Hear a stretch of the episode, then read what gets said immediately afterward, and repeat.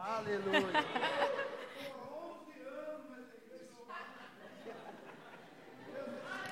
Amém. Amém. Bom dia, gente. Bom dia. Obrigada, seu José. Vixe. é, eu creio que é, acho que a maior expectativa do meu coração hoje em compartilhar essa palavra com, com a igreja é para que a gente possa sair daqui realmente incomodado, realmente é, desestabilizado do lugar onde a gente está. Em relação ao quê? Ao fato de nós termos um coração devoto a Jesus, mas também um coração convertido ao outro. Porque uma coisa não tem como andar separada da outra. E aí, é, criando um nome para isso, um título para essa pregação, então, seria Devoção a Jesus e um coração convertido ao próximo. Amém? Então, que nessa manhã a sua expectativa seja essa também, de ouvir o coração de Deus, e não somente para aquilo que Ele te chamou, pelo fato de você já ter ouvido Ele falar com você, ouvido Ele te convidar para essa caminhada com Ele, mas principalmente que o motivo disso não é só você, é o outro. É um coração devoto, convertido ao próximo, com atitudes práticas, com ouvindo uma orientação de Jesus. Amém? A gente tem ouvido algumas ministrações de ofertas, eu lembro de algumas que o Daniel trouxe, falando da importância e da nossa responsabilidade no cuidado com o outro. E eu creio que quando a gente fala de dinheiro, de generosidade em relação às coisas materiais, isso é a coisa mais palpável que a gente tem na ajuda do outro, né? E a gente tem ouvido isso na nossa comunidade, a gente tem sido estimulado, a gente tem sido desafiado a viver dessa forma para o outro, doando generosamente, mas também tem algo mais além disso, além de uma oferta, além de, de, de entregarmos os, as nossas finanças a Deus e e eu gostaria que a gente pensasse juntos hoje sobre isso. O que, que seria esse algo mais? E aí, o que gerou no meu coração é, para falar sobre isso, enfim, foram, foi uma lembrança de algo que eu fazia na minha infância, um hábito que eu tinha. Eu tinha acho que uns 9, 10 anos de idade, mais ou menos, eu era muito criança. Eu não, ainda não, não era evangélica, não era protestante, mas desde sempre a minha família instruía a orar antes de dormir, a sempre ter esse momento com Deus. Eu estudava numa instituição católica onde a gente tinha esse hábito, então sempre antes das aulas a gente é, fazia uma oração e antes de dormir eu tinha isso no meu coração. E aí eu estava lembrando que era muito muito engraçado porque eu isso foi por alguns anos. Eu saía na rua e eu ficava olhando, olhando o máximo de pessoas que eu podia. Então eu ficava, ficava olhando as pessoas, olhando as pessoas.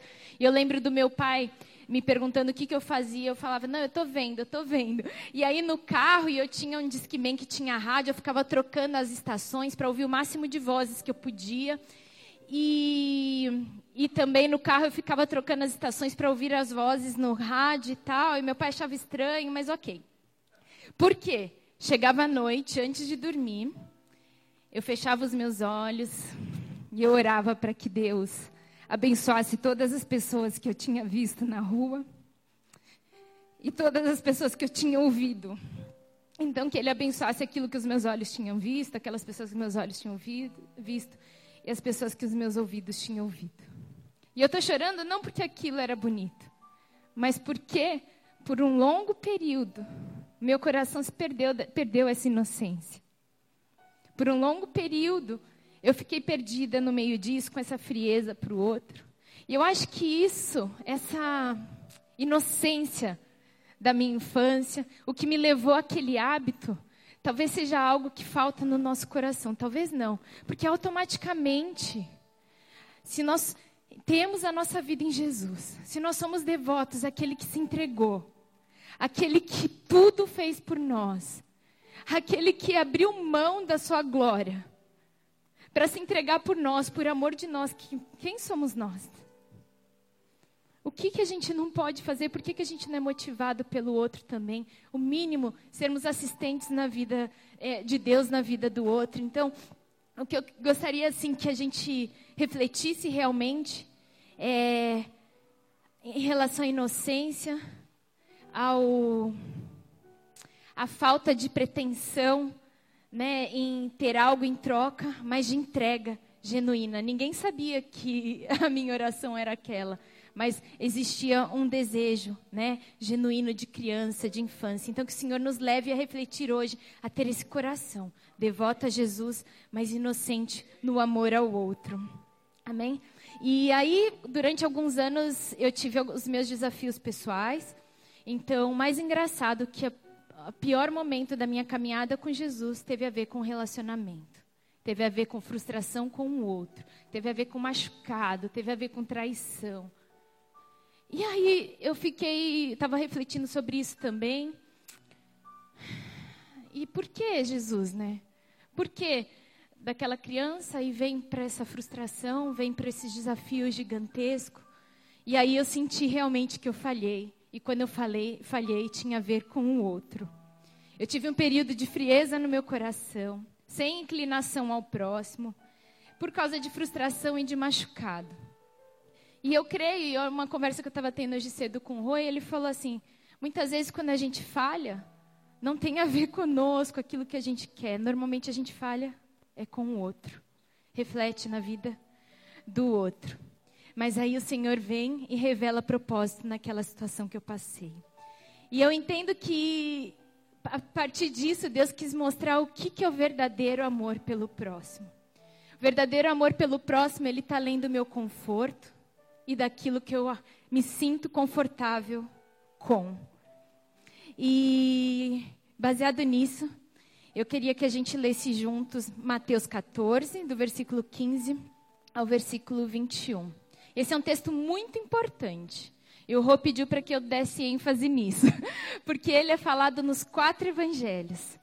Então, se ele está nos quatro evangelhos, a gente tem que dar uma atenção especial nele, porque não são, são poucos textos que são é, que aparecem nos quatro evangelhos e esse é de extrema importância. Então, se Deus quis eles ali, é porque a gente tem que dar uma atenção é, especial para eles.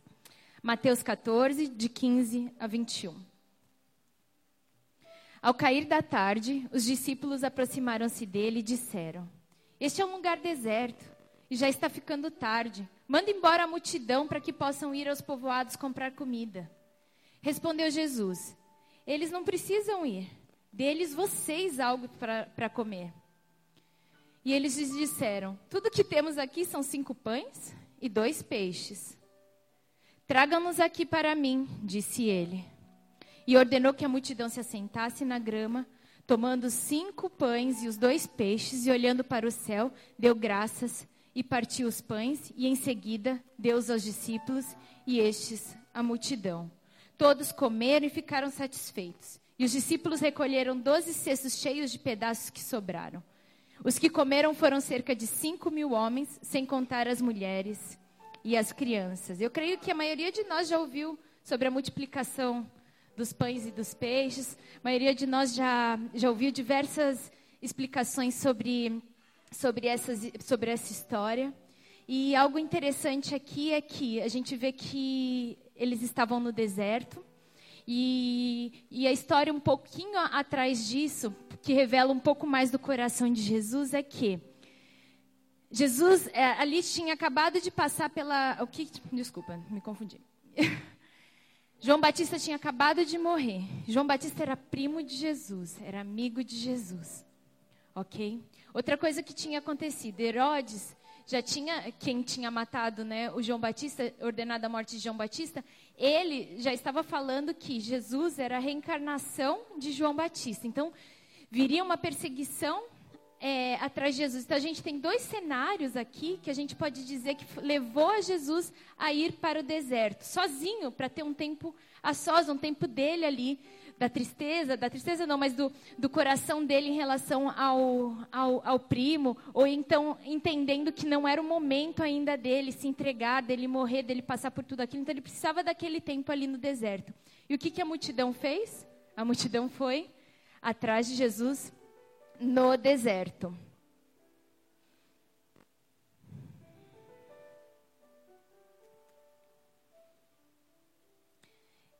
nesse cenário assim, a gente vê que Jesus está lá no deserto e ele abre mão da sua necessidade pessoal, de ter o seu tempo ali, para que ele pudesse falar aquela multidão e curar aquela multidão, curar o outro. Uma das coisas que, que me chama atenção nesse texto também é que muitas vezes, quando a gente vê vulnerabilidade no outro, é, pode ser uma oportunidade de se tirar proveito. E uma das características que a gente vê de Jesus ali é que em momento algum ele tira proveito daquela multidão. Muito pelo contrário, ele está se entregando. Ele está se entregando. Ele abriu mão da sua necessidade pessoal e está se entregando para aquele povo, e curando o povo, e trazendo vida para aquelas vidas. Amém? E, e aí a gente tem a perspectiva dos discípulos para isso também. Então a gente vê o coração de Deus e agora a perspectiva para os discípulos. Os discípulos eles já estavam andando com Jesus já fazia algum tempo. Eles já tinham visto Jesus fazendo milagres, curando pessoas, expulsando demônios, é, acalmando a tempestade, já tinham visto as maravilhas que Jesus fazia. Além disso, esses caras eles tinham sido chamados por Jesus para que seguissem ele, e eles foram. E aí tem dois discípulos de João Batista que eles seguiram Jesus simplesmente porque eles ouviram João Batista falar quem Jesus era. E eles só ouviram falar assim: é, João Batista fala assim: Vejam, esse é o Cordeiro de Deus. E imediatamente, aqueles dois discípulos eles foram até Jesus e começaram a segui-lo. E eles não tinham ainda visto as maravilhas que Jesus fazia ou as coisas que Jesus realizava. Tinham ouvido falar, mas a hora que eles ouviram falar que aquele era o Cordeiro de Deus, simplesmente quem Jesus era, esses caras foram atrás deles. E aí a gente vê é, que o nosso primeiro passo é a gente seguir Jesus, é andar Jesus, não ver simplesmente as suas mãos, aquilo que ele faz, mas saber quem ele é. E aí, uma das perguntas que eu tenho para que a gente pense hoje é: o nosso coração, ele reconhece quem Jesus é? A nossa devoção está em saber que Ele é a exata representação do Senhor, que Ele é o esplendor da glória do Pai, que além de todos e a todos Ele sustenta pela Sua palavra, e que pelo agrado de Deus, em tudo, em tudo Ele tem supremacia. Ele é o Cordeiro de Deus para mim, Ele é o Cordeiro de Deus para você, ou Ele é simplesmente aquele que te salvou, que tirou do lamaçal e te trouxe para a vida quem Jesus é para você. Porque o primeiro passo no nosso entendimento, para que a gente viva esse, tenha esse coração convertido ao outro, é a gente entender que nossa vida é devota a Jesus e não aquele Jesus que faz, aquele Jesus que é. Quem é Jesus para você? Para aquele povo, para aquela multidão, ele estava sendo, não era aquele que multiplicou os pães, simplesmente deu alimento para o físico. Ele estava sendo pão da vida daquelas pessoas. E esse pão, ele tem sido suficiente para você também? Porque é o primeiro passo. Ele alimenta a nossa alma. Ele alimenta quem nós somos. Ele nos dá vida. Ele se torna. É, ele, vem, ele é aquele que satisfaz a nossa alma. E aí, consequência disso, a gente consegue entregar aquilo que ele nos dá e transparecer e entregar para o outro. Amém? Aqueles discípulos, eles tinham uma ideia de quem era Jesus e eles andavam com Jesus, mas faltava muito para que eles vivessem uma vida plena em Deus. E aí eu lembrei de uma frase que eu anotei, que o Rô pregou na última vez, ele falou assim: Quem é cheio do Espírito ama Deus e ama quem, e ama quem Deus ama, as pessoas. E aqueles discípulos, eles precisavam entender isso. Eles precisavam entender que se eles amassem a Deus, se eles tivessem uma vida devota a Deus, não era suficiente, porque quem ama a Deus, ama quem Deus ama. E quem que Deus ama? O outro, as pessoas. E, e aí no versículo 15, fala assim que, ao cair da tarde, os discípulos aproximaram-se dele e disseram, esse é um lugar deserto, e já está ficando tarde. Manda embora a multidão para que possam ir aos povoados comprar comida. E o que, que Jesus respondeu? Eles não precisam ir. Mais ou menos assim, que eles precisam estar tá aqui. Deem vocês algo para eles comer. Eles não precisam ir. Deem-lhes vocês algo para eles comerem. E esse é o coração de Jesus. Não os lancem fora. Sejam vocês a provisão de Deus para eles. Jesus, ele mostra para os discípulos de quem que é a responsabilidade e o cuidado pelo outro. Era dos discípulos. E essa responsabilidade é minha, essa responsabilidade é sua. Essa responsabilidade é da nossa comunidade. Amém? A gente tem que estar atento realmente ao que importa na nossa vida cristã. E não existe vida com Jesus sem uma vida de amor e devoção ao outro. Muitos de nós, às vezes, a gente tem dificuldades em relação ao outro, relacionamentos, timidez, medo de exposição, de machucado, como eu comentei que já tive uma experiência, de frustração, muitos obstáculos, ou até mesmo a gente dá desculpas, do tipo, eu não tenho tempo, ou do tipo, eu não tenho dinheiro. Porque se eu não tenho dinheiro, eu vou doar meu tempo. Porque se eu não tenho tempo, eu vou doar o meu dinheiro. Mas de alguma forma, a gente precisa fazer alguma coisa. E isso tem que ser gerado no mais profundo do nosso coração, como um reflexo da vida de Jesus. Amém? E os recursos necessários para suprir essa necessidade do outro vêm de Deus. Depois que Jesus mostrou de quem que era a responsabilidade, eles seguiram as instruções de Jesus e aí ocorreu o milagre da multiplicação. E eles disseram: tudo que temos aqui são cinco pães e dois peixes. E aí a gente vê a multiplicação dos pães. E aí os discípulos foram lá, seguindo as orientações de Jesus, entenderam: poxa, essa é minha responsabilidade. Foram lá, serviram a multidão, alimentaram todos, todos receberam. E aí no capítulo seguinte vem a segunda multiplicação. E ali já partiu de Jesus as orientações, porque ali a gente vê a compaixão Ali Jesus fala que tinha compaixão pelo povo. Ele chega para os discípulos, chama os discípulos e fala assim: Olha, tenho compaixão desse povo. Eles estão há três dias sem comer. Então, primeiro os discípulos entenderam a responsabilidade deles. Aí Jesus já vem, já demonstra o coração no segundo episódio. E aí aqueles caras já sabem o que fazer. Né? Então, Jesus, o que, que a gente faz? Ele, ah, o que, que vocês têm aí? Eles trazem, aí Jesus multiplica, eles já servem. E é assim na nossa vida, no nosso dia a dia. A partir do momento que a gente entende a nossa responsabilidade, a gente conhece o coração do Pai, conhece o coração de Jesus, compassivo, doador, generoso, que esquece das suas próprias necessidades para se entregar pelo outro. E aí a gente ouve as orientações de Jesus em como servir o outro e ele vem nos dar os recursos, dá tudo aquilo que a gente precisa e nos orienta. Aleluia. E Jesus só se despediu da multidão depois que ela recebeu o que precisava para a alma e para o corpo. Ele supriu todas as necessidades.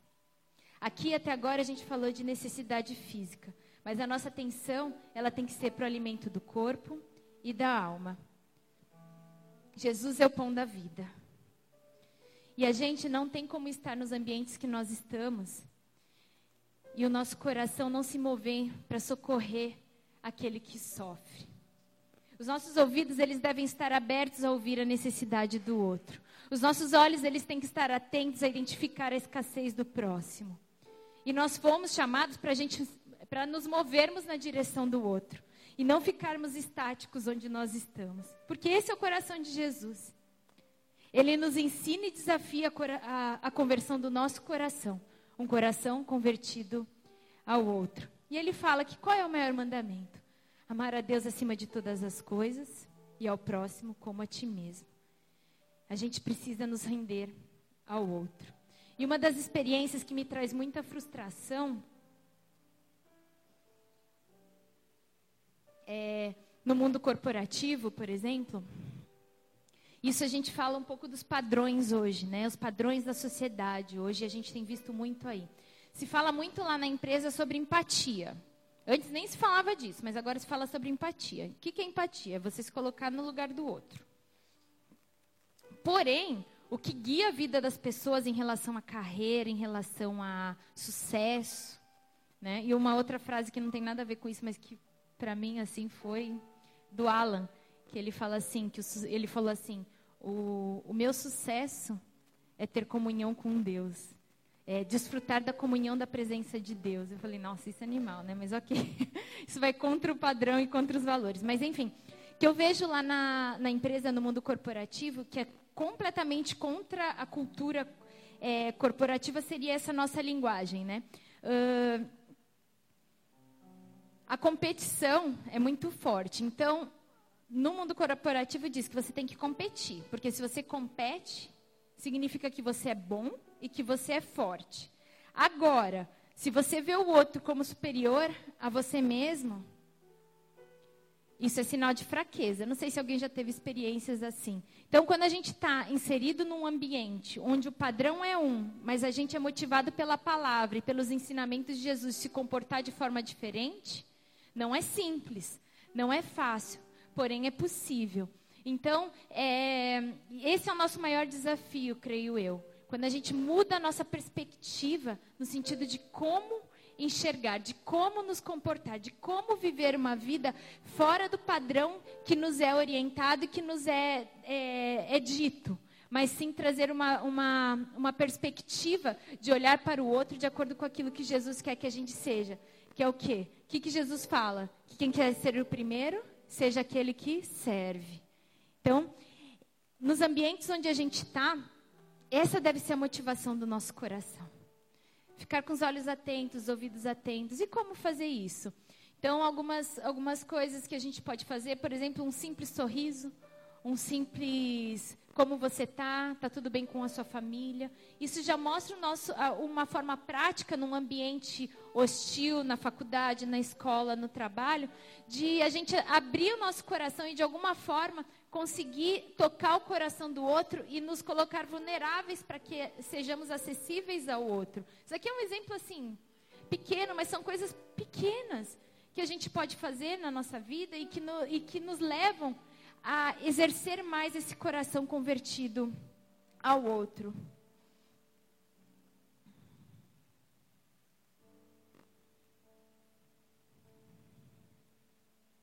Ok. E o nosso padrão não tem que ser esse, aquilo que nos é dito. O nosso padrão deve ser o coração de Deus. E a gente ouviu um pouquinho aqui sobre como que é o coração de Deus. E aí eu vou falar de algo que a gente já ouviu algumas vezes aqui, uma história que a gente já ouviu, que é um povo. Eles são um povo, não sei quem já ouviu falar dos moravianos, em outras pregações, várias pessoas já citaram aqui. Alguém? Alguém? Ok. e isso é muito legal é um exemplo de aplicação disso, de um coração convertido ao, ao outro. E era um povo, eram, eles, são, eles eram alemães, e eles faziam parte de um movimento chamado pietista. E esse movimento protestava contra a frieza espiritual. Então, era um contraste com a fé viva. O que, que seria isso? Uma fé aplicada, não só de discurso, mas uma fé aplicada. E o grande lema desse movimento era um engajamento social. Então, a experiência da piedade do coração. E esse movimento, ele influenciou fortemente muitos pregadores famosos como John Wesley. Isso é de família, gente, tá? Tinha que citar, senão o Mateus ia ficar... E aí, ontem eu estava lendo um, uma parte do diário do, do John Wesley. Gente, é muito legal, é muito legal. Era um cara, assim, esplêndido mesmo. E muito curioso, porque ele estava numa viagem de barco para chegar nas Américas. E aí ele teve que sair do barco e na hora que ele voltou ele perdeu o quarto que ele estava, ele e o colega. E aí ele, ele cita lá no texto, no diário, ele fala assim: quando a gente voltou para o barco, a gente aceitou ficar com os alemães. Aí eu pensei, será que esses alemães eram os moravianos? Porque, tipo, ele foi influenciado pelos moravianos e tal. E na hora que eu comecei a ler o texto, com certeza era. Porque ele falava assim, vocês não, é, foi um grande privilégio passar uma noite com aqueles caras. Eles eram alegres, eles amavam uns aos outros, eles não tinham ira, eles não tinham raiva, eles não tinham inveja, eles estavam se doando uns aos outros. Isso e aquilo, ele falando dos caras assim na doação dos alemães entre eles, lá da forma como eles viviam. E aí a gente vê a aplicação desse movimento acontecendo com os caras, com os moravianos. E aqui é, é a própria confirmação de que realmente esses caras viviam daquela forma, né? E eles, esses moravianos, eles eram muito dedicados ao Senhor. Tinham mais de 2.150 membros na igreja deles que foram enviados como missionários. E a ação missionária utilizou pessoas simples e comuns, desde um coveiro, um lavrador, um sapateiro, um olheiro e até um escravo vendido. Eles marcaram o recomeço de um mutirão missionário a todas as nações. Corações, uma, uma multidão, né? 2.150 pessoas de corações convertidos ao outro. E aí tem a história desses dois jovens que eu vou ler para vocês. Vocês estão ok? Vamos lá. Dois jovens moravianos de 20 anos ouviram sobre uma ilha no leste da Índia, onde 3 mil africanos trabalhavam como escravos e cujo dono era um britânico agricultor e ateu. O coração dos jovens se contorceu só de imaginar que, essas, que todas essas pessoas passariam o resto de suas vidas confinadas sem jamais ouvir falar do amor do Pai.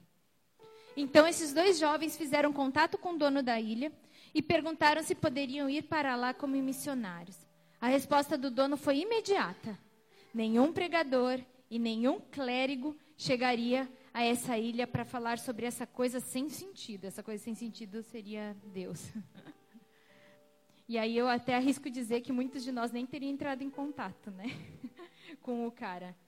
Já os jovens, já para os jovens, isso foi a motivação para que eles tomassem a decisão mais difícil das suas vidas: vender-se como escravo. Eles poderiam suportar o fato de viverem eles eles poderiam suportar o fato de viverem confinados pelo resto de suas vidas, mas jamais suportariam saber que tantas almas morreriam sem salvação. O valor da venda que pagou a viagem até a ilha, depois disso, eles, o que, que eles fizeram? Eles se venderam e o valor, e o valor do, do, dinheiro que eles se venderam como escravos pagou a viagem deles até a ilha. Então, eles se venderam e ainda o dinheiro que eles se venderam que pagou a viagem deles de se doarem e ficarem confinados naquela ilha por amor àquelas pessoas. E depois disso, nunca mais se ouviu falar deles, porque eles foram para lá entregues e se, entre, se entregaram completamente. E aí, na hora da partida, houveram orações, choros, abraços, amigos e familiares puderam dar um último adeus para os seus irmãos. E algumas pessoas falaram: Por que, que vocês estão fazendo isso? Vocês nunca mais vão ver seus familiares e seus amigos. E vocês vão ser escravos para o resto das suas vidas. Mas aí, quando o barco estava se afastando do porto, os dois jovens levantaram suas mãos e declararam em alta voz: para que o cordeiro receba a recompensa pelo seu sacrifício através das nossas vidas. Tudo isso é para que o cordeiro receba a recompensa do seu sacrifício através das nossas vidas. E esses dois jovens, eles ousaram ir além daquilo que eles consideravam aceitável, para fazer o nome do seu Salvador conhecido. Essa é uma história extraordinária de dois servos que, já ofuscada, quase esquecida, os moravianos sempre foram conhecidos por compreenderem a responsabilidade da evangelização e de seu alvo. Pelo que, que a gente é conhecido hoje? Pelo que, que nós individualmente hoje somos conhecidos? Eu fico sonhando se, se a estação pode ser conhecida como o povo que tem um coração convertido ao outro. Se a nossa comunidade pode ser conhecida como a comunidade mais generosa. Como a comunidade que não consegue ouvir ou ver alguém sofrendo. Porque deseja seguir Jesus. Porque quer refletir a verdadeira devoção de Jesus. Ah, Jesus. Pelo que, que a gente quer ser conhecido? Por aqueles que têm uma banda de louvor que canta bem, que musicalmente celebra a Jesus Cristo. Por aqueles que sabem explanar a palavra lindamente. Por aqueles que se reúnem aos sábados e trazem amigos e conseguem celebrar Jesus para compartilhar o coração do Pai de um, num grupo homogêneo. Por aqueles que são criativos ou por aqueles que ouvem a dor do outro e conseguem se entregar, porque respondem e refletem somente o coração de Jesus. Pelo que, que nós somos conhecidos? Pelo que nós desejamos ser conhecidos? E essa história do, dos moravianos, ela aconteceu. Isso é possível, foi há muitos anos, foi há quatro, 300, 300 anos.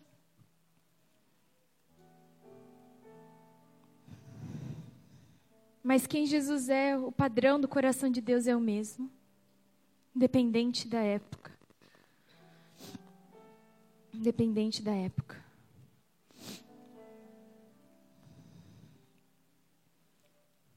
A nossa oração e busca deve ser pela entrega e devoção a Jesus, por quem Ele é, e é um coração convertido ao outro.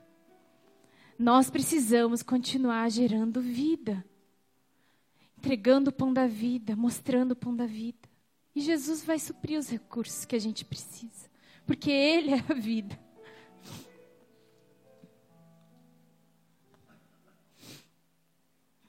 Tem uma tem uma frase da Madre Teresa de Calcutá que ela diz assim: não devemos permitir que alguém saia da nossa presença sem se sentir mais, é, sem se sentir melhor e mais feliz tem que ser, a gente tem que gerar uma inconformação, inconformidade, não sei.